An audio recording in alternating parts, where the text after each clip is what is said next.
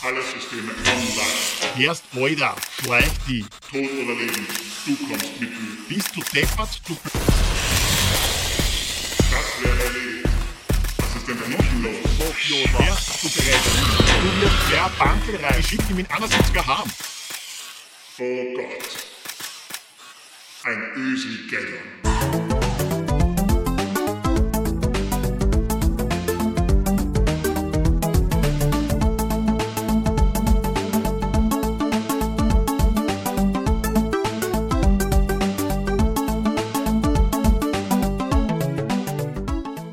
Grüß euch die Madeln, servus die.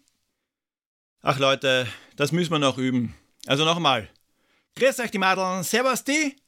Bum, genau, zur Episode 88 von Pixelbeschallung, dem Retro Gaming Podcast, der von Skynet zur psychologischen Kriegsführung eingesetzt wird.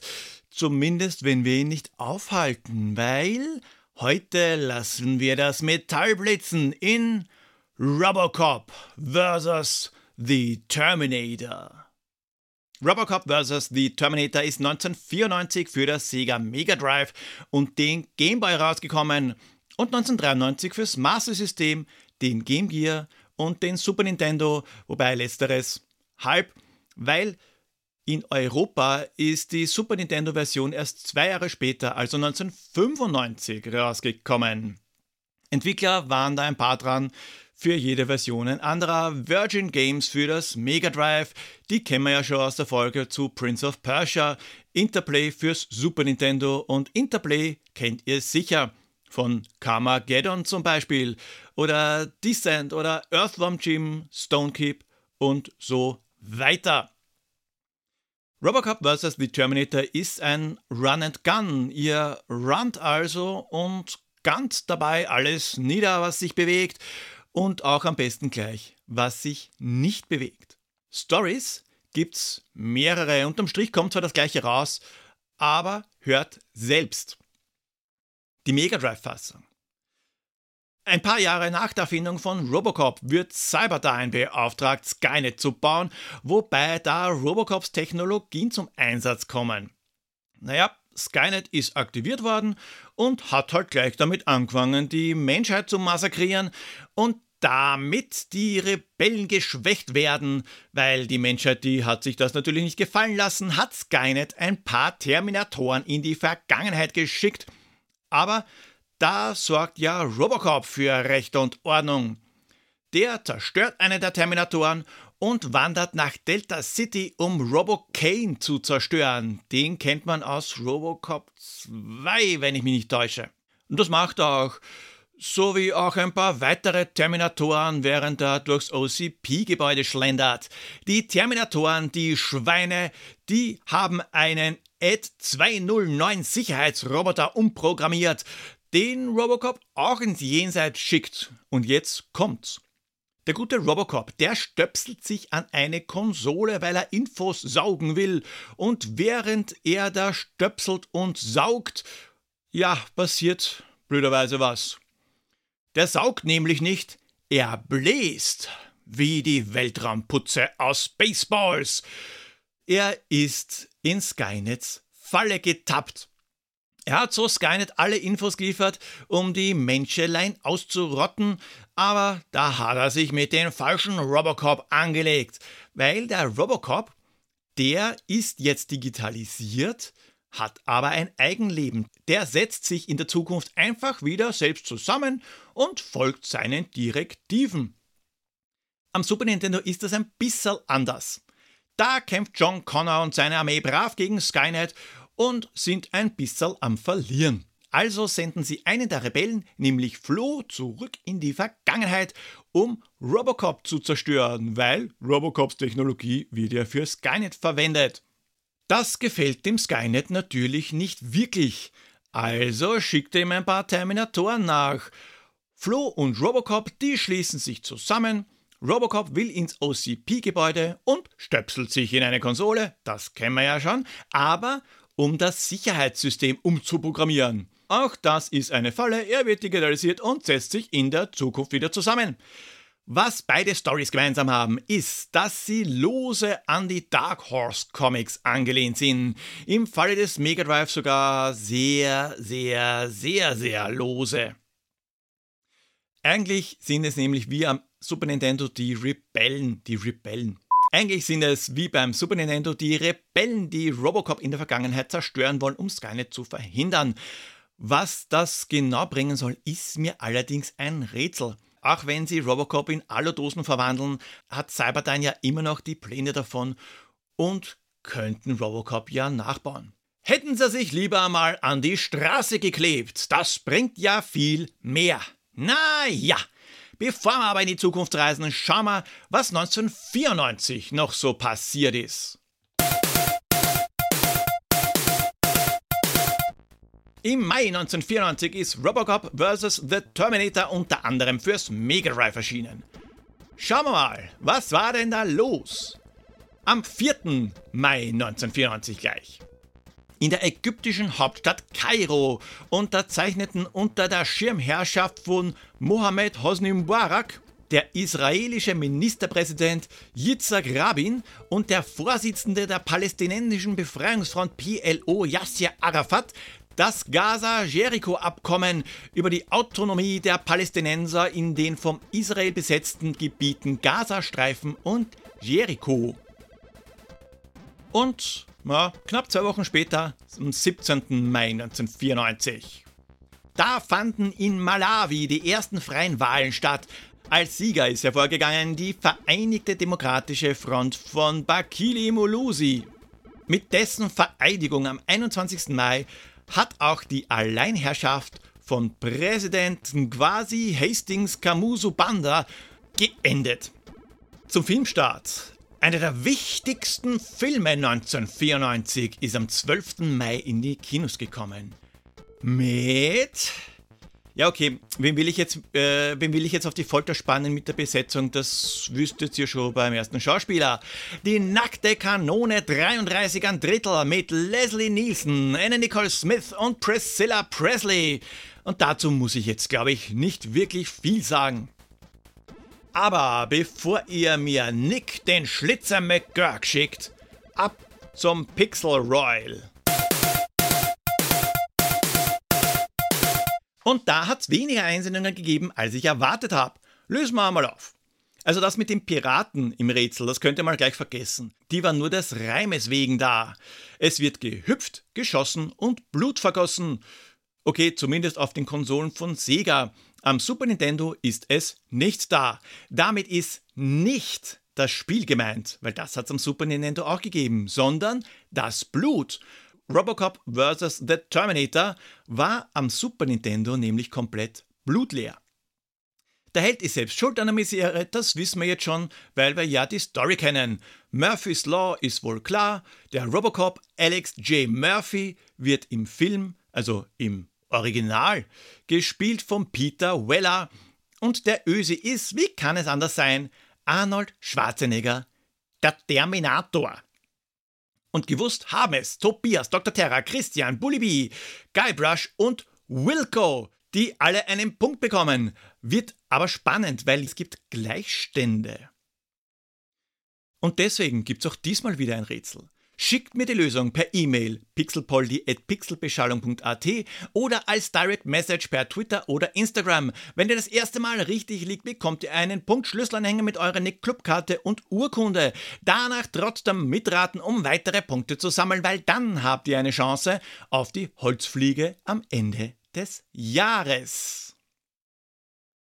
Ja, schöne Scheiße, die Zukunft, die ist im Arsch. Aber Robocop ist erschienen, um sie zu retten, nachdem er nicht ganz unbeteiligt daran war, dass es überhaupt so weit gekommen ist. Wie er es genau zusammengebracht hat, dass er sich in Zukunft zusammenbaut, sei dahingestellt, aber da wird schon irgend so ein Biozeugs geben, mit dem er seine organischen Teile zusammenschustert und zur Not da stopft er sich ganz einfach einen Krang in den Helm. Das hat bei den Turtles ja auch funktioniert. Bei Robocop vs. The Terminator schlüpft man in die Rolle von Alex J. Murphy.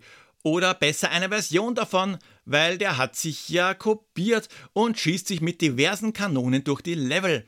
Gescrollt wird in alle vier Richtungen, also kein stures von links nach rechts Gewatschel, da müssen auch Hochhäuser und Baustellen erklommen werden, während man permanent den Finger am Abzug hat, weil geschossen wird andauernd nach oben, unten, links, rechts und diagonal, je nachdem, wo das Böse nach einer Ladung aus unserer Waffe verlangt. Verdammt nochmal! Ist die Gegenwart vom menschlichen Ganoven verseucht, die uns mit ihrem Arsenal beschießen? Weil am Anfang ist man nämlich noch gar nicht in der Zukunft. Man macht eine Zeitreise während des Spiels.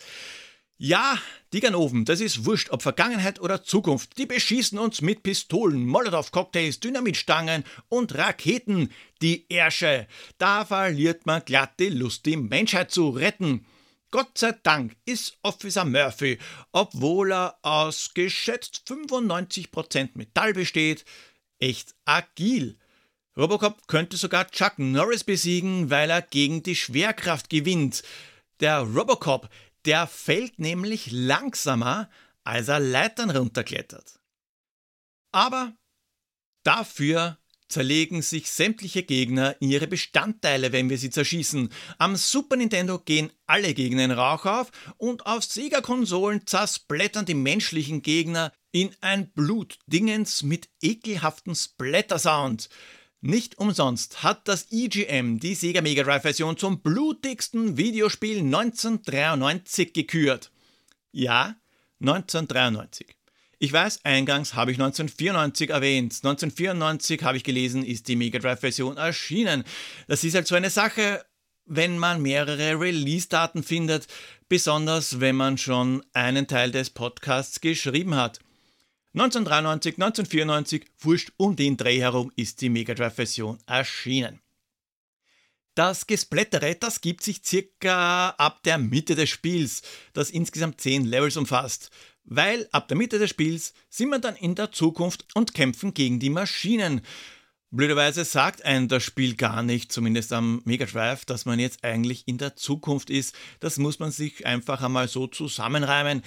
Das macht die Super Nintendo-Version besser, auch wenn die Grafik am Super Nintendo ein bisschen comic-mäßiger ausschaut, zumindest von der Farbgebung her, hat die Version dem Mega Drive was voraus, nämlich Zwischensequenzen.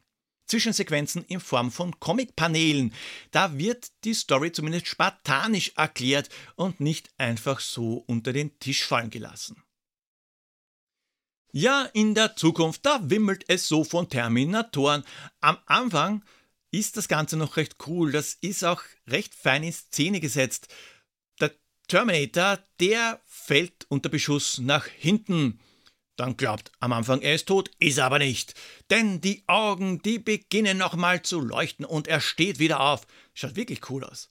Aber später kann das ein bisschen nervig werden, weil man immer wieder warten muss, bis das Metallgerippe wieder aufsteht, bevor man es ein zweites Mal niederstrecken kann. Oder ein drittes Mal, weil rote Terminatoren, das wissen wir ja alle, sind robuster gebaut als die normalen Varianten. Und so schlendern wir durch die idyllischen Straßen von Detroit, durch Industriegebiete und Baustellen, durchs OCP-Gebäude, Tunnels und die Skynet-Zentrale. Neben dem obligatorischen Extraleben, Energie und kurze Unverwundbarkeit gibt's ein Waffenarsenal, das praktischerweise in der Gegend herumliegt. Amerika halt. Und das Waffenarsenal, das ist nicht schlecht. Vom Laser- und Flammenwerfer bis zu Heatsiegerraketen und Remote-Granatwerfer.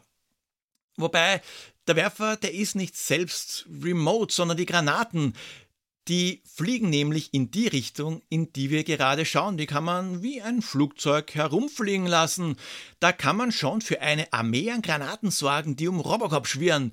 Dünne Wände sind den Granaten nämlich genauso wurscht wie Böden. Praktischerweise müsst ihr euch aber nicht für eine Waffe entscheiden. Nein, ihr müsst euch für zwei Waffen entscheiden, weil zwei Waffenslots habt ihr zur Verfügung und da ist trotzdem gutes Waffenmanagement notwendig. Erstens einmal, weil ihr aufpassen müsst, weil eine Waffe wird durch die andere ersetzt, wenn ihr eine aufnehmt. Und das ist blöd, wenn diese Wahl ungünstig fällt. Denn wenn ihr eine Waffe aufnehmt und die andere dadurch verschwindet, lässt Robocop die nicht fallen, sondern sie verschwindet. Ihr habt also keine Möglichkeit, das wieder rückgängig zu machen. Und zweitens, weil ihr, wenn ihr ein Leben verliert, die gerade ausgerüstete Waffe verliert. In dem Slot findet sich dann die Standard Robocop Gun wieder. Und das ist spätestens in der zweiten Hälfte des Spiels, also da, wo keine Menschen mehr Gegner sind, ziemlich blöd und ein echtes Problem bei den Endgegnern. Was ich nämlich noch nicht erwähnt habe. Robocop verliert nicht nur Energie, wenn er getroffen wird, nein, es reicht auch aus, wenn er von einem Gegner berührt wird. Und die Standard Robocop Gun, die ist halt relativ schwach in der Zukunft. Und wenn ein Gegner auf einen zukommt, besonders die Endgegner, und in einem stehen, Robocop hat das nicht so gern, wenn Metallgegenstände in ihm sind. Warum auch immer, verliert er Energie. Und da gibt es blöderweise keinen Rückstoß. Vielleicht findet er das doch geil, keine Ahnung. Der Blechbubi, der bleibt einfach stehen und stirbt dann, wenn er sich nicht schleunigst wegbewegt. Und zwar wirklich schleunigst. Robocop verliert nämlich nicht ein wenig Energie, blinkt dann ein bisschen und man kann weggehen. Nein, der fängt an wie ein Weihnachtsbaum zu blitzen und verliert permanent Energie, solange man in diesem Gegner steht. Die Endgegner, die sind so eine Sache. Ja, sie sind imposant in Szene gesetzt, die werden aber recht schnell Fahrt, besonders am Mega Drive. Da haben wir Robocane, den Ed 209 und irgendeinen zweibeinigen Roboter, der in Feuer herummarschiert. Die sind also recht ähnlich. Und drei Terminatoren. Dazwischen ein Muskeltypen und einen kleinen Panzer und Skynet ist ein großer Terminator-Schädel. Naja, da haben die am Super Nintendo bessere Arbeit geleistet. Mal abgesehen davon, dass Skynet am Super Nintendo echt cool ausschaut, gibt's einen Riesenpanzer als Endgegner, den man Shadow of the Colossus mäßig erklimmen muss. Was aber alle Bosse auf allen Systemen gemeinsam haben. Wenn ihr eure Waffe verliert und nur noch mit der Standardpistole bewaffnet seid. Viel Spaß. Die sind nämlich sowas von C, holla die Waldfee. Die Bewegungsmuster, die sind so komplex wie das eines Pendels, also schnell gelernt. Das Problem ist, dass sie zu viel einstecken können, bevor sie in ein anderes Format gebracht werden, das in eine gelbe Tonne passt. Da wird man echt schnell ungeduldig und verliert durch die Ungeduld ein Leben, nicht weil der Boss so schwer ist. Die Levels, die haben auch Primärziele, sowas wie Geiseln befreien oder Kameras zerstören, die sind aber komplett scheißegal. Es ist Wurscht, ob man das macht oder nicht. Man hat überhaupt keinen Nachteil und kann den Level trotzdem beenden, auch wenn man die Geiseln links liegen lässt. Das sind halt nur Vorschläge, wenn man ein bisschen Zeit über hat. Robocop vs. The Terminator startet halbwegs einfach, aber der Schwierigkeitsgrad, der zieht ordentlich an. Nicht nur in Sachen Endgegner, bei denen man schon ein paar Leben binnen kürzester Zeit verblasen kann. Deshalb Augen auf im Straßenverkehr. Es gibt relativ viele versteckte Bereiche mit Extraleben und Waffen. Gerade am Anfang sind die relativ leicht zu erreichen oder zu entdecken. Manches ist auch wirklich offensichtlich. Wenn der Pfeil sagt, ich soll nach rechts gehen, dann sollte man vielleicht erst einmal nach links schauen zum Beispiel. Ist alles gemetzelt, die Steirer nach Hause geschickt und Skynet zerstört, haben wir wieder ziemliche Unterschiede bei den Versionen. Am SNES gibt es eine wirklich, wirklich schöne Endsequenz. Robocop muss helfen, die Welt wieder aufzubauen, die er vorher selbst zerstört hat, und folgt seinen Direktiven, solange die Menschheit Schutz benötigt. Am Mega Drive gibt es keine wirkliche Endsequenz, da gibt es nur eine kurze Texttafel. Eine neue Raumzeitmatrix ist geformt worden, Skynet ist Geschichte und die Menschheit gerettet. Ende, finito, hurra! Witzigerweise ist das Ende in den Comics ganz anders.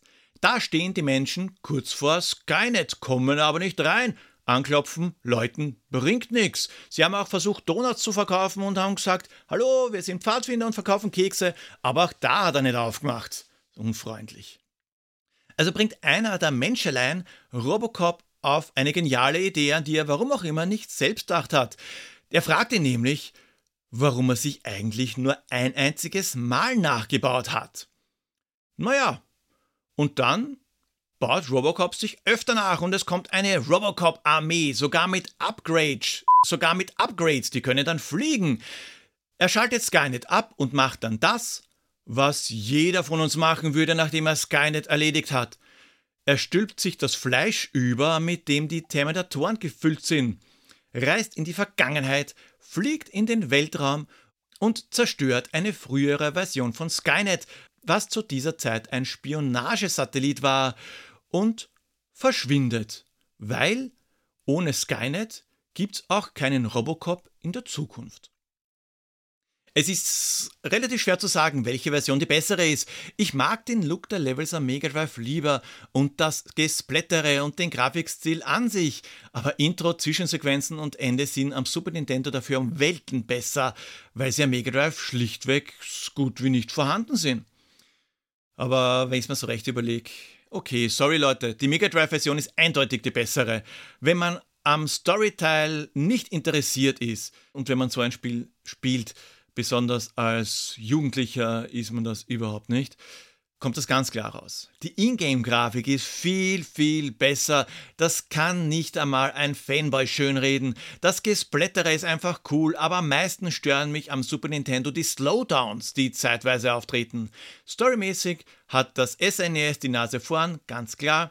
Auch ein bisschen was die Musik angeht, aber beim Rest, also dem eigentlichen Spiel, bevorzuge ich den Sega Mega Drive. Robocop vs. The Terminator ist ein Run-and-Gun, das eigentlich recht gut gealtert ist. Es macht Spaß, durch die Straßen zu ziehen und einfach alles wegzuschießen. Ab und zu gibt es vielleicht unfaire Stellen, die Endgegner sind halt so eine Sache. Die Musik, die hat sich in mein Hirn gefressen. Ein schön treibender Soundtrack, Blöderweise gibt es da gar nicht einmal so viel Abwechslung und der Loop der Musik am Mega Drive, der ist nicht einmal lang genug, um ein Level zu füllen und er ist unsauber. Was aber schön ist, was mir damals gefallen hat und ich es immer noch feiere, ist vielleicht zu viel gesagt, aber es passt einfach schön zur Musik. Dieses sexy The Terminator in dieser nicht so tiefen Stimme während des Tracks. Ob man nun lieber die Splatter-Version am Mega Drive spielt oder die brave Super Nintendo-Version, ist unterm Strich Geschmackssache, wobei sich diese Versionen ja nicht nur durch das Blut unterscheiden. Sollte jemand von euch Robocop vs. The Terminator am Super Nintendo bevorzugen, lasst es mich trotzdem wissen, mich würde nämlich brennend interessieren. Warum? Damals habe ich Robocop vs. The Terminator Mega Drive gespielt. Worauf sonst? Weil ich hatte ja nur den.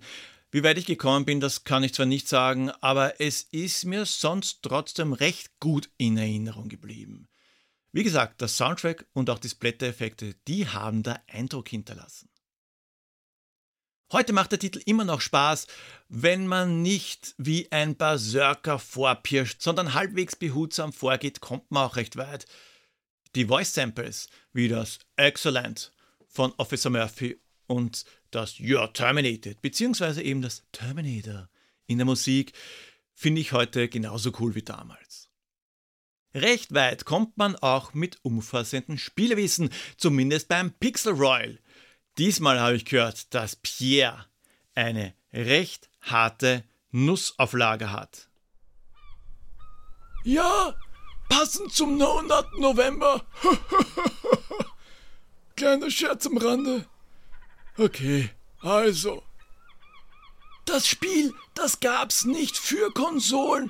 So müsst ihr euch einen PC holen, um durch die Oberwelt zu streifen mit Schwert und Schild und auch nem. Was? Okay, weiter im Text. Es war auch damals wie gemacht für PC Engine und PC 9.8. Da wird dem Helden zu Beginn alles gestohlen, was an ihm. Kein Schwert und Rüstung und kein Geld, so viel zum Drachenritter, unserem Held. Doch er befreit Ot.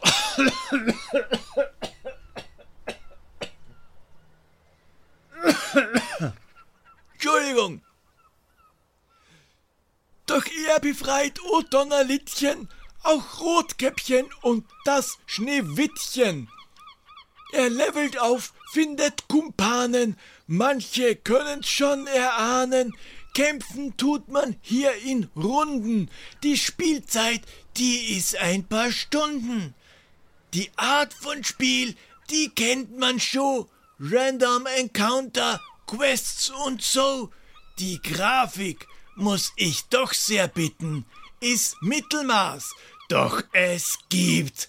Oh Gott, wer schreibt so einen Mist? Au revoir!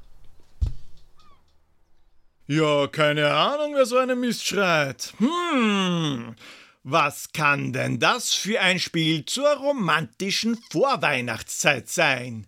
Schreibt mir. Es gibt ja noch die Gameboy-Version von Robocop vs. The Terminator, auf die ich noch gar nicht eingegangen bin, aus gutem Grund. Meine Güte, was für ein Haufen Scheiße da Unexpected Development abgeliefert hat. Robocop hat Arme wie ein Orangutan.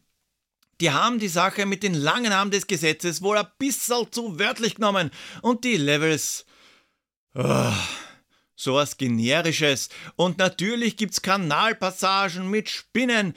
Wir sind fucking Robocop und verlieren ein Leben, weil wir eine Spinne berühren, auf die Robocop ohne weiteres draufsteigen könnte. Beim Springen schaut Officer Murphy übrigens aus, als ob Robocop Riverdance tanzen will.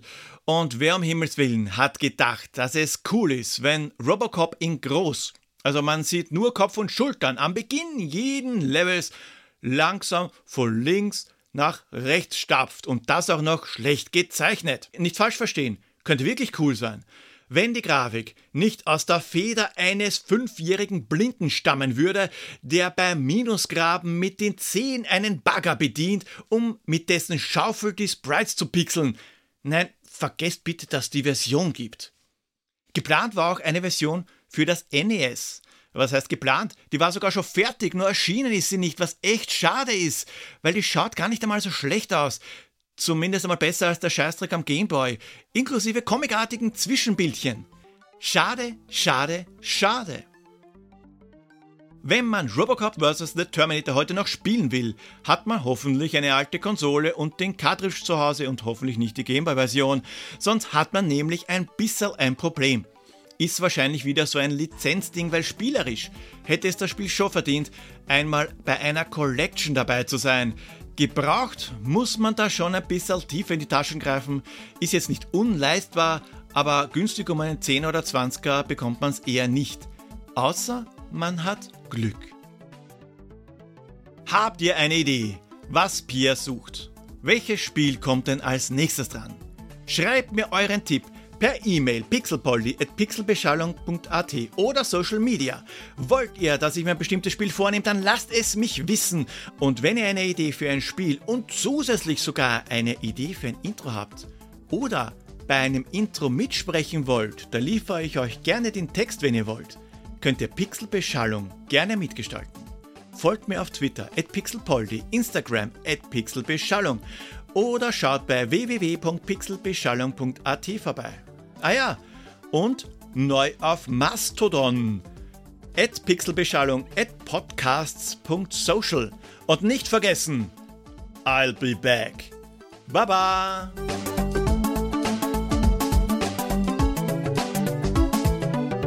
IT Genius Computer Hotline, was kann ich für Sie tun? Hier spielt ein Computer verrückt und versucht die Menschheit auszulöschen. Haben Sie den Computer aus und wieder eingeschaltet?